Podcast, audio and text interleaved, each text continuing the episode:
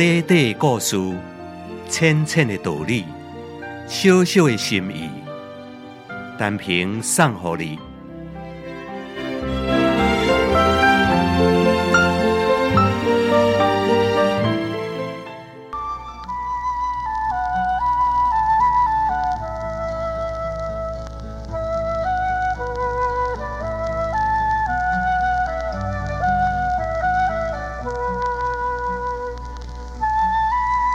有一个西洋的笑话伫讲，一对老阿母庆祝结婚五十周年的金婚纪念，其中一位好客问这位老先生，到底有啥物秘诀维持这么长久的婚姻呢？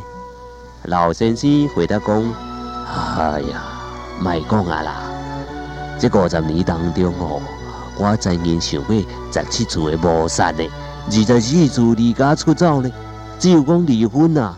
啊，唔知影想偌侪摆咯，会当维持到五十年哦，只是因为我还未采取实际行动而已啦。一个家庭会当平平安安维持落来，阳光就是一场人生的奋斗。这其中不但是翁仔某中间互相容忍的一个问题，也有财务、疾病、子女教育。大高顶顶，若是个穿插上失业啦、外务啦，那么这一场奋斗都十分的艰苦咯。根据咱国传统行正守节治平的道理，就是诚心正义、修身、治家治国、平天下这道理。有资格治国平天下的人，到底有限。大部分人会当自家都已经袂歹了。用讲人生一切目标也不过是自家利益，安尼一想，都袂为家家有本难念的经来怨天尤人咯。因为生活目的原本就是爱自家呀。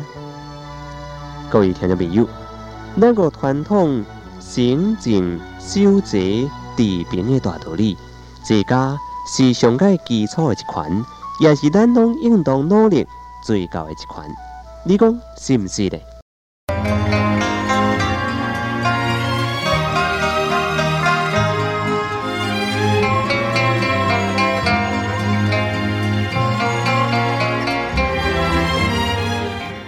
你若是有赞同，请你介绍朋友来分享；你若是有感动。